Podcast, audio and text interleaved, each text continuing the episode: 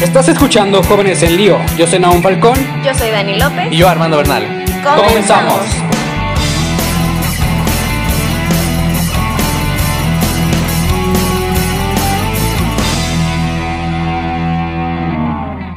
Bienvenidos una vez más a un nuevo episodio de su podcast favorito Jóvenes en Lío. Como siempre, el día de hoy me encuentro con Armando y con Naum, ya presentes todos otra vez, reunidos de nuevo. Armando, Naum, ¿cómo están? Muy bien, aquí en otro episodio más, aquí en compañía de ustedes, de todos los que nos están escuchando en sus casitas. Y pues vamos a darle. Sí, muy bien. Yo contento y emocionado porque el día de hoy cerramos una trilogía que, que en lo personal me ha gustado mucho. No sé qué opinan ustedes. La verdad es que esta trilogía me ha encantado todo lo que, lo que hemos platicado. Y hoy pues vamos a cerrar con un broche de oro. No, la verdad es que sí. Lo que más me ha encantado es que hemos tenido invitados especialísimos, o sea, importantes, que saben y que nos han guiado como nunca. Y bueno, el día de hoy no nos vamos a quedar este, atrás y tenemos a un invitado. Él es el padre José Manuel Reyes de los Legionarios de Cristo Rey y pues les voy a platicar un poquito de su trayectoria. Él es originario de Purépero, Michoacán. Estudió en los centros vocacionales de los legionarios, este, en la Ciudad de México, en Guadalajara y en Gozano, que es una ciudad, o bueno, un pueblito en el norte de Italia. También él ingresó al noviciado de la, la Legión de Cristo en la misma localidad de Gozano y cursó estudios de humanidades clásicas en Salamanca, allá en España. También estudió el bachillerato en filosofía en Our Lady of Thornwood, en este, Thornwood, Nueva York, y desarrolló sus prácticas apostólicas como formador en el Centro Vocacional de Colfax, en California, y también fue auxiliar en The Highland School en Dallas, Texas. Entonces, pues tiene un gran, un gran recorrido. También aquí pues obtuvo licencia de filosofía con especialidad en metafísica en el Ateneo eh, Regina Apostolorum en Roma. Y bueno, yo creo que este, entre muchas otras cosas que el, que el padre nos, este, nos platicaba que ha hecho, pues esas como las más relevantes, ¿no? Incluso ahorita pues encargándose un poco como de pastoral vocacional. Y pues hoy lo tenemos aquí como nuestro invitado. Padre, bienvenido. Muchas gracias por aceptar nuestra invitación. Muchas gracias a ustedes por invitarme. La verdad que es un placer estar aquí con ustedes para tratar además un tema tan interesante y seguir en, esta, en estos temas que han estado tratando durante estos, esto, a lo largo de estos últimos podcasts. Muy bien, espero que, que este podcast pues, sea igual de, de fructífero que los otros dos que tuvimos en esta trilogía. Y nada más haciendo como un pequeño recuento de lo que hemos visto hasta ahora en la trilogía. Si recuerdan, pues el primer episodio fue justamente con el padre Tomás, aquí de, de la parroquia, y hablábamos justamente sobre eh, si, si, el sufrimiento tiene algún sentido, ¿no? O sea, ¿cuál es el sentido del sufrimiento? ¿Por qué hay dolor en el mundo, no? Si se supone que Dios es bueno y por qué existe. Después hablamos un poquito sobre la verdad, si Dios es la verdad o no. Y hoy la pregunta detonante de este episodio es justamente si el hombre necesita de Dios. Ya vimos algo sobre el sufrimiento, ya vimos algo sobre la verdad. Hoy vamos a hablar sobre la necesidad del hombre de Dios. Entonces, creo que podemos abrir con una primera pregunta, este, para empezar, padre, no sé si le parezca, y es justamente explicar si el ser humano tiene una dimensión espiritual.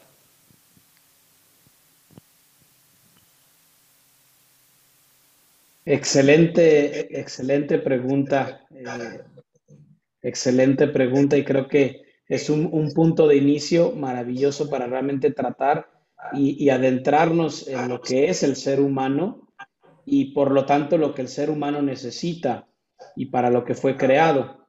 Eh, pero yo incluso iría más allá y más que hablar de solamente una dimensión espiritual eh, en el hombre, en el ser humano, eh, hablaría de cómo no solo existe realmente esa dimensión espiritual, sino que esa dimensión espiritual embarca y, y realmente permea todo su ser. Porque a veces, si no podemos caer a veces en la en, el error de considerar el ser humano como hecho de diversas partes, como órganos en el cuerpo, y uno de esos es la dimensión espiritual. Y luego está la dimensión material. En, cuando en realidad, pues es una unidad que permea completamente y por lo tanto no podemos eh, hacer a menos de ella sin dañar profundamente al ser humano, ¿no? Sin quitarle no solo parte de su esencia, sino todo lo que es lo que, y, para lo que está llamado a ser.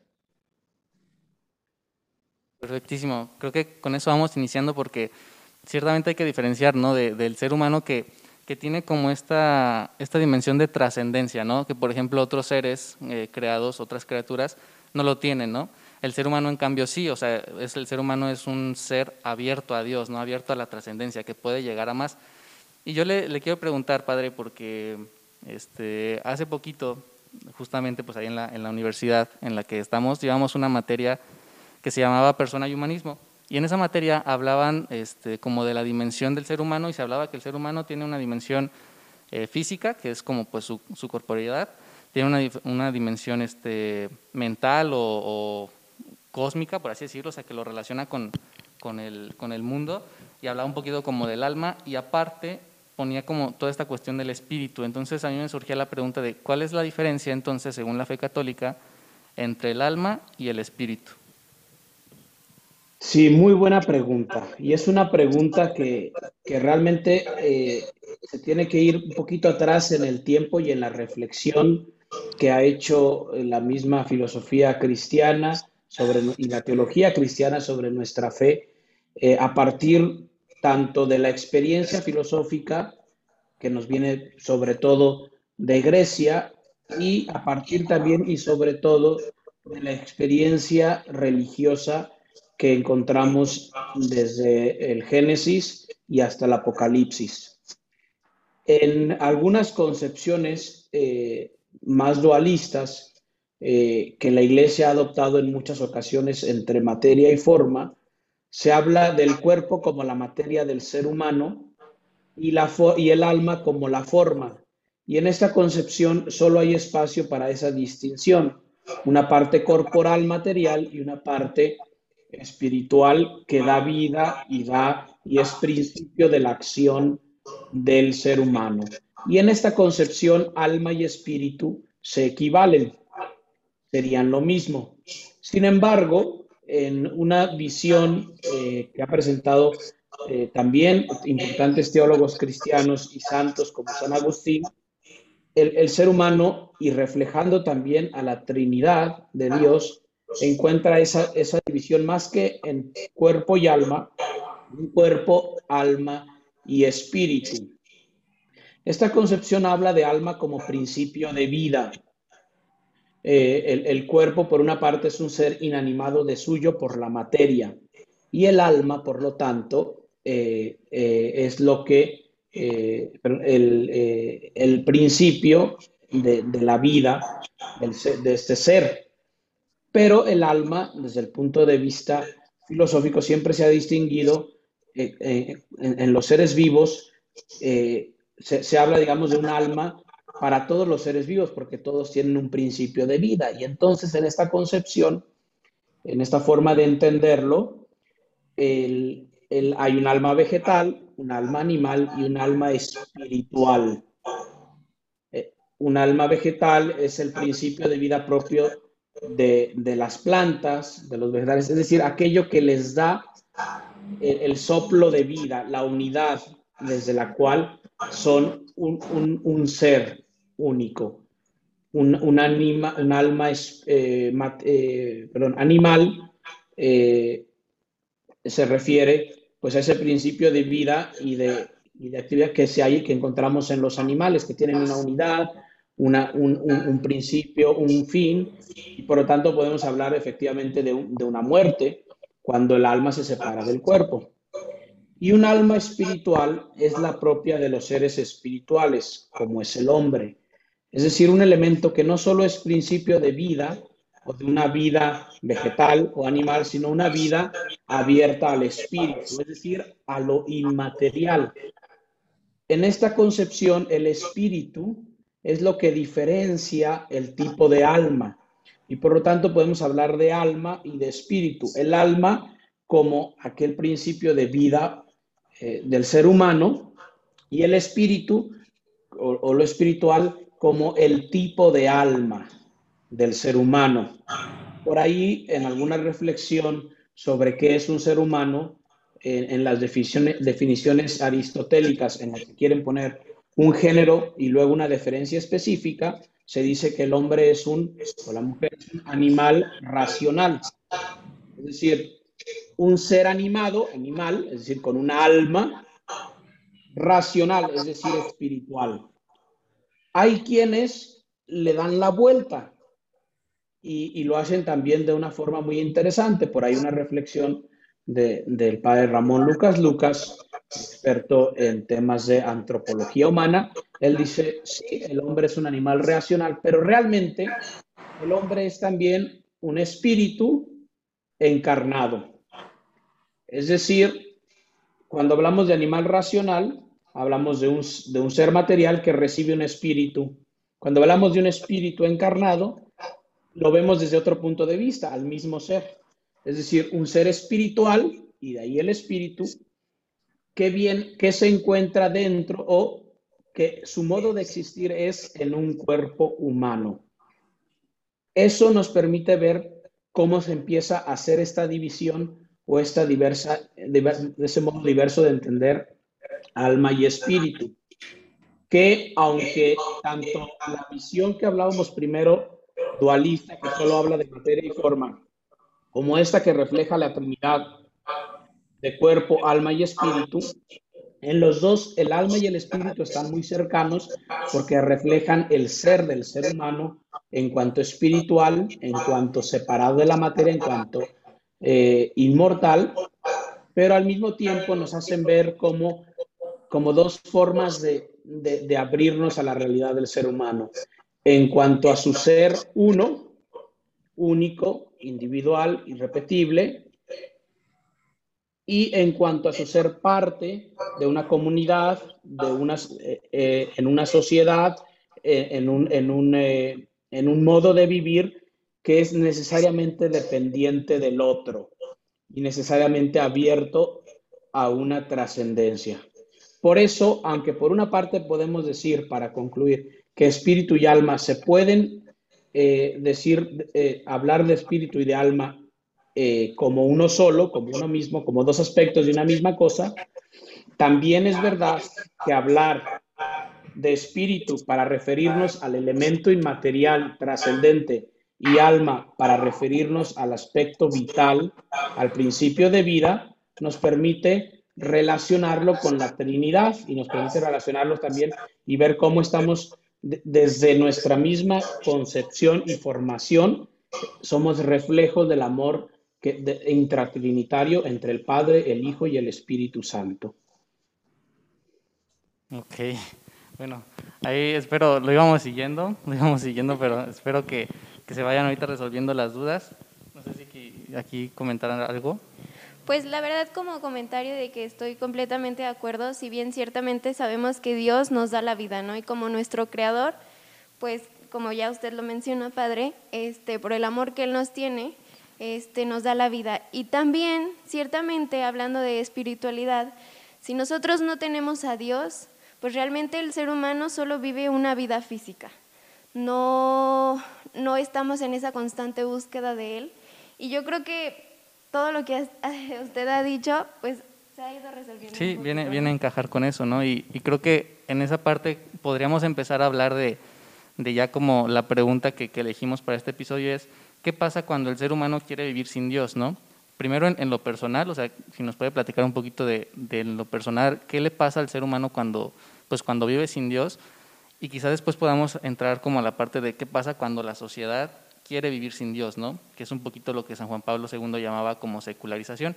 Entonces, si abordamos primero en lo personal y después en, en, sociedad. Sí, efectivamente. Creo que podemos poner una imagen ahí que está muy de moda tanto en la televisión como en las películas, como en los videojuegos, que es el, el, tema de los zombies.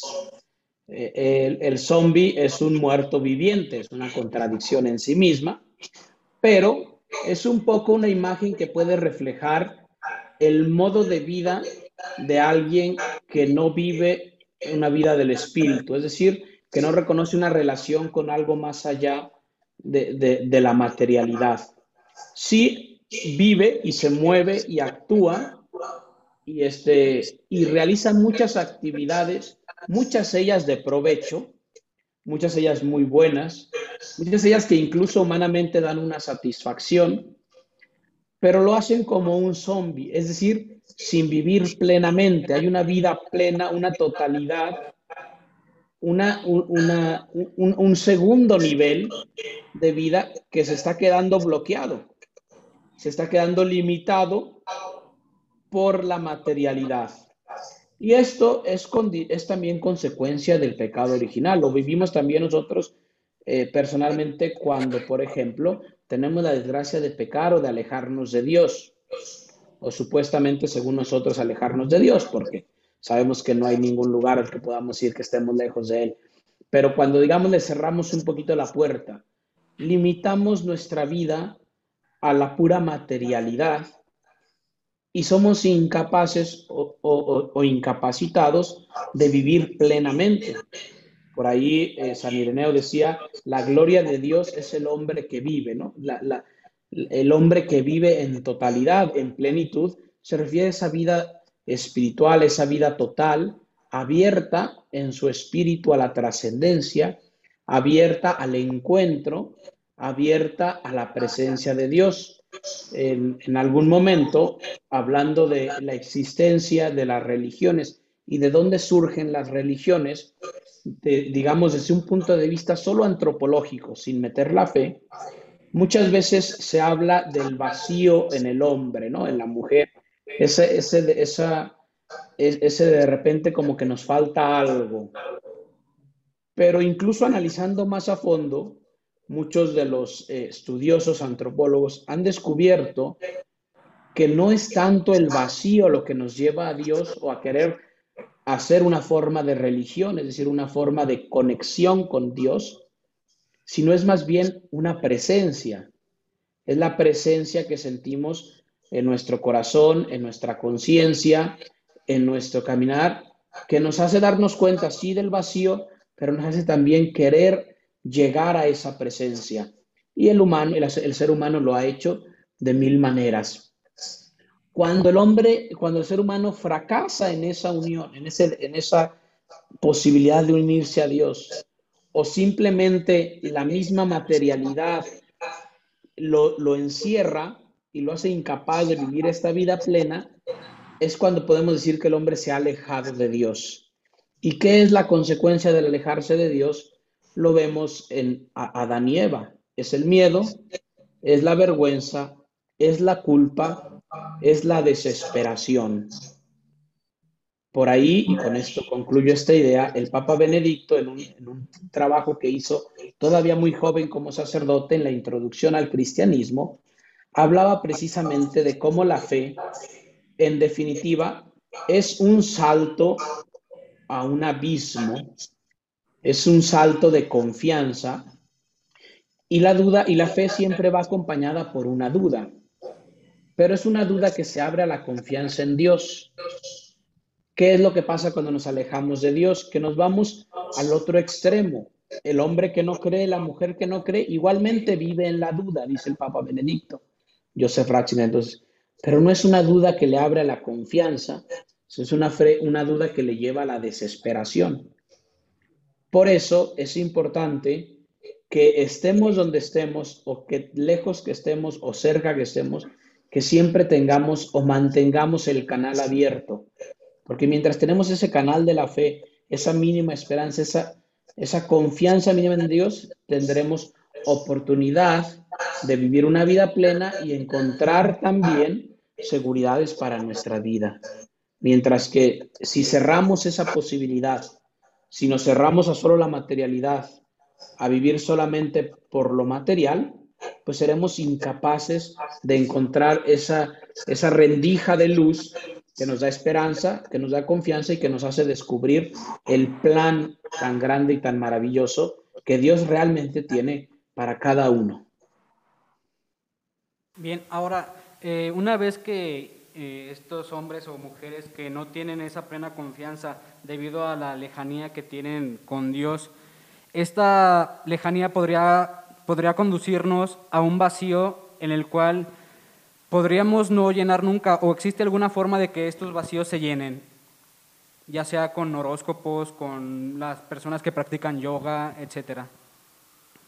Sí, efectivamente. Este, se suele decir, ¿no? Quien no tiene a Dios, a cualquier santo se, se encomienda, ¿no? Es una expresión popular que refleja una verdad de fondo, que es esta dimensión espiritual de la que hablamos, se puede negar si lo queremos, pero está ahí. Y es, y es fundamental y es, es una realidad de nuestro hermano. Y si no la llena Dios y si no lo reconocemos en esa, en esa conexión con Dios, la vamos a buscar en cosas que sean sustitutos de Dios, ídolos. La palabra ídolo eh, viene del, griego, de, de, la palabra eidos, que significa imagen. Es algo que es como, pero no es de verdad. Es imagen de algo, ¿no? Los griegos hacían ídolos, hacían imágenes que no representaban a los dioses, como nuestras imágenes tienen la función de representarnos para acercarnos. Para ellos, estos ídolos, estas imágenes, querían sustituir esa relación con Dios, querían sustituir a esa, a Dios. Nosotros también hoy nos hacemos muchos ídolos y es fácil encontrar esos sustitutos para llenar ese vacío. Muchas veces los más obvios son los que mencionabas, horóscopos, eh, chakras, eh, formas de meditación eh, orientales en los que se busca solo un, un beneficio inmediato. Cualquier, cualquier momento en el que ponemos nuestra confianza en algo material que no es Dios, pero a veces hay otros ídolos que son menos visibles y que también muchas veces se ponen a sustituir esta dimensión espiritual, como puede ser la búsqueda del éxito a toda costa, la búsqueda de las riquezas en sí mismas, la búsqueda de estatus social o mantener una imagen ante los demás o ante los compañeros o ante la sociedad. Y entonces vamos alimentando un ídolo que quizá no es tan evidente como sería acudir a los horóscopos o a un amuleto o algo que sentamos, sintamos nos va a reconectar con lo espiritual, pero que igualmente se pone como imagen falsa de algo que, que, digamos, de algo que debía estar ahí, que era nuestra relación con Dios. Y, y lo uno, también con lo que comentábamos sobre la secularización de la que habla San Juan Pablo II. Es interesante, no sé si nos, si nos damos cuenta, pero entre más iluminada parece estar la sociedad, entre más conocimientos hay, entre más se ha aumentado y crecido en, la técnica, en la ciencia, entre más confiamos en la ciencia, más proliferan estas otras, eh, eh, estos otros sucedáneos, estos eh, horóscopos y demás, que en teoría pues deberían desaparecer, ¿no? Es algo que es paradigmático, es, nos muestra cómo efectivamente a lo mejor hemos avanzado mucho en unas cosas, pero nos hemos alejado de Dios como sociedad. Porque en esa sociedad secularizada en la que se ha puesto a Dios, se ha, se ha confinado a Dios a la iglesia y se le han cerrado las puertas, parecería que la ciencia quiere tomar el puesto de Dios, pero es una ciencia sin fundamento que permite que luego haya una proliferación realmente eh, pues muy grande de todas estas, eh, de estos rellenos, horóscopos, chakras, yoga, y, basta ir por la calle manejando, viendo los postes y tal, la cantidad de tarot, de mensajes, de, soluciones eh, alternativas que parecería que una sociedad aparentemente iluminada pues no reconocería, lo cual nos va a mostrar también que efectivamente hay un vacío espiritual que estamos tratando de llenar eh, pues con cualquier cosa que nos dé algún sentido de seguridad, eh, porque nuestro corazón, lo dice San Agustín, nuestro espíritu está inquieto hasta que descanse en Dios. Y si no descansa en Dios, va a buscar en cualquier otro lado. Ok, yo, yo creo que lo veo como, así viendo un poquito en, el transcurso histórico, o sea, cuando San Juan Pablo II realmente se puso a hablar de, de secularización, era como ese momento en el que pues la, la humanidad estaba tan golpeada que empezó a, como usted decía, alejarse de Dios y obviamente al alejarse de Dios, pues empieza a sentir esa, esa ausencia, ¿no? Usted decía que, que el ser humano se puso a, como a pensar en religiones o, empezaron a surgir las religiones, las religiones no tanto por un vacío, sino porque sentían una presencia. Entonces, a la sociedad que, que, le dice no a Dios, la sociedad que se aleja de Dios, pues obviamente lo empieza a resentir, ¿no? Y hoy en día pues está todo esto que nosotros conocemos, ¿no? Eh, tantas cosas que quieren suplir, pero que a mí me da mucha tristeza porque realmente no terminan llenando, ¿no? O sea, es como si uno tratara de, tomar un tipo suplemento algo que no puede sustituirse con nada, que es, por ejemplo, esa relación que el ser humano tiene con Dios este, y que forma parte de su misma esencia, ¿no? Eh, quizá para ir cerrando, no sé si quieran este, platicar un poco de lo, que, de lo que hemos abordado hasta ahorita. Sí, la verdad es que concluyendo y este, con los temas también, los temas anteriores que hemos visto, nosotros vemos que el hombre sin Dios no sabe quién es y a dónde va. Y la verdad es que a lo largo de la historia, como ya bien lo mencionamos a lo largo de este capítulo, el hombre siempre está buscando en qué creer. Y es muy fácil que el hombre se sienta incompleto, ya lo veíamos como, como un vacío, pero también en, esa, en ese sentirse incompleto, como ya lo hemos mencionado, buscamos riquezas, buscamos felicidad, que al final todo es efímero. ¿No? Este, y yo creo que la vida en Dios es una vida realmente plena, una vida realmente en donde nosotros podemos vivir en una felicidad. Ya lo habíamos hablado también, que nosotros fuimos creados para ser felices y el ser felices es constante, estar en constante búsqueda de Dios, pero sobre todo que estamos seguros de que estamos en el camino correcto.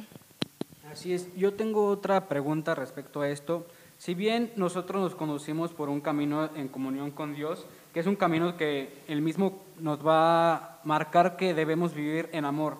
Ahora bien, una persona que carece de este, de este sentido de pertenencia o de este vacío que se podría generar por la falta de conocimiento, no sé, de la persona que es Dios, de su infinito amor, podría vivir en amor y si es así, una persona eh, que, si es así que esta persona vive en amor, puede alcanzar la santidad, que al final de cuentas es nuestro objetivo. Muy buena pregunta y creo que esto nos da también pie a, preguntarnos qué podemos hacer nosotros. Eh, efectivamente, eh, nosotros podemos pensar, volviendo cada uno sobre nuestra propia historia, en cuáles han sido esos canales que Dios ha usado para hacernos saber hijos amados de Él, para, para hacernos descubrir que tiene un plan para nosotros, que quiere nuestra felicidad y que eh, a través de esa donación, de ese servicio y de esa disponibilidad, encontramos, por así decir, el camino de regreso, que es lo que comentabas, ¿no? El objetivo, la santidad, llegar al cielo. Eso lo podemos hacer personalmente, nos puede ayudar mucho porque nos hace más agradecidos con Dios por lo que ha permitido, pero también porque nos puede poner en conexión con nuestros hermanos que quizá no han experimentado o no de igual manera ese amor de Dios. Y que incluso algunos de ellos, habiéndolo experimentado diversamente o menos, aún así han logrado responder según sus circunstancias y sus posibilidades a ese amor. Podríamos llamarlos cristianos anónimos. Es decir, quizá no saben que están en un camino de cristianos, es decir, de seguidores de Cristo por el amor que practican, pero de hecho lo están, aún sin saberlo, porque están respondiendo a esa presencia de Dios que rompe nosotros, que a través de cualquier hendidura deja atravesar su luz y que a veces quizá no le ponemos nombre como Dios y no se dan cuenta, pero efectivamente con generosidad están respondiendo y podríamos decir que realmente están en un camino de santidad. Obviamente muy limitados, sin todos los sacramentos y todas las ayudas que nosotros tenemos para conectar realmente con Dios, porque todo lo que hacían de sacrificios, de, de, diversas eh, ritos y demás que el, que el hombre ha hecho siempre para conectar con Dios, nosotros lo tenemos mucho más facilitado por los sacramentos. En la Eucaristía tenemos un verdadero sacrificio agradable a Dios en la confesión tenemos un encuentro real con la misericordia de Dios. Entonces, quienes no tienen estos, estas ayudas tendrán un camino más arduo probablemente, pero seguramente contarán también con la ayuda de Dios para que cada quien según su camino, respondiendo con mayor o menor generosidad a esa llamada de amor, puedan alcanzar también la santidad. Ahora bien, está de nuestra parte facilitar el camino, acercarles esos medios, esos instrumentos de amor.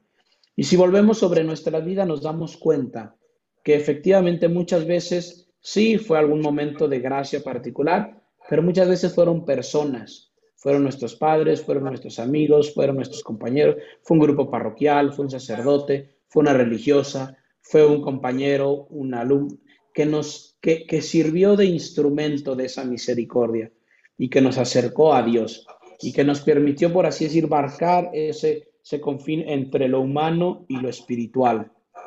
Y por lo tanto, de ahí también podemos pedirle al Señor que seamos nosotros también instrumentos de esa misericordia, que a través de nosotros puedan recibir algo de luz.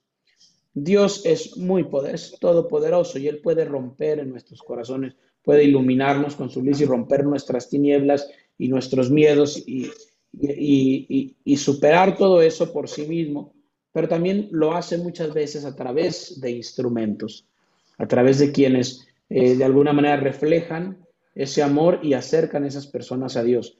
Y muchas veces, si así Dios lo desea, podemos ser nosotros esos instrumentos. Por lo tanto, aunque la respuesta es sí, también ellos pueden seguramente alcanzar la santidad y muchos lo están haciendo, también nos queda un gran trabajo, que es el de facilitar el camino, que es el de acercar la misericordia de Dios, acercar su luz a aquellos que por mil motivos no la han experimentado de la misma manera.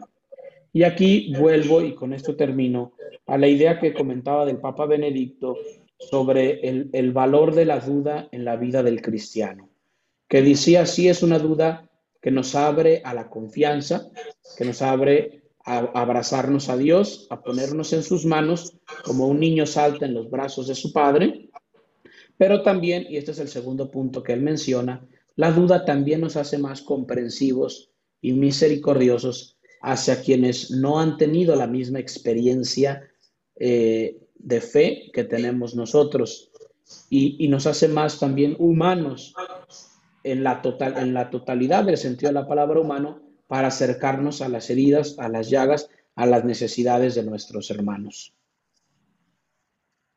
Bueno, y al final fue esa misma duda la que pues, nos tuvo aquí durante tres semanas, este, semanas seguidas, hablando ¿no? de esas dudas que luego a nosotros nos surgen respecto a la fe y de tantas dudas que, que pudimos resolver en estos episodios.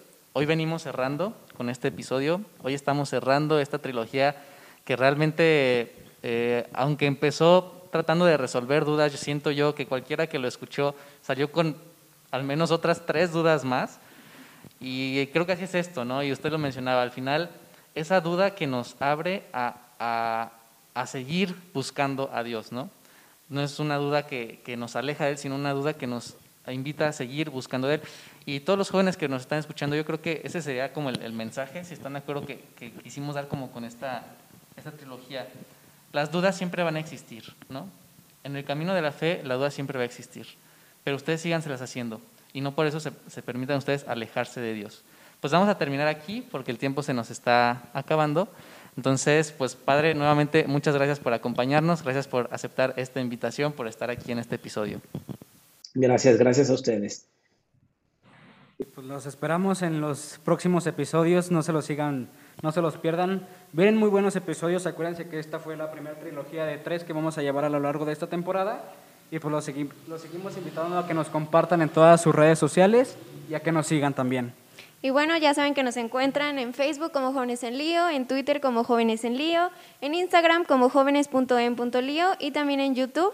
Pueden escuchar este nuestro podcast en infinidades de Sí, aplicaciones. En todas las plataformas de podcast, ahí vamos a estar. Y pues nada, muchísimas gracias. Gracias Padre otra vez y nos estamos viendo el siguiente viernes. Nos vemos hasta la próxima. Adiós.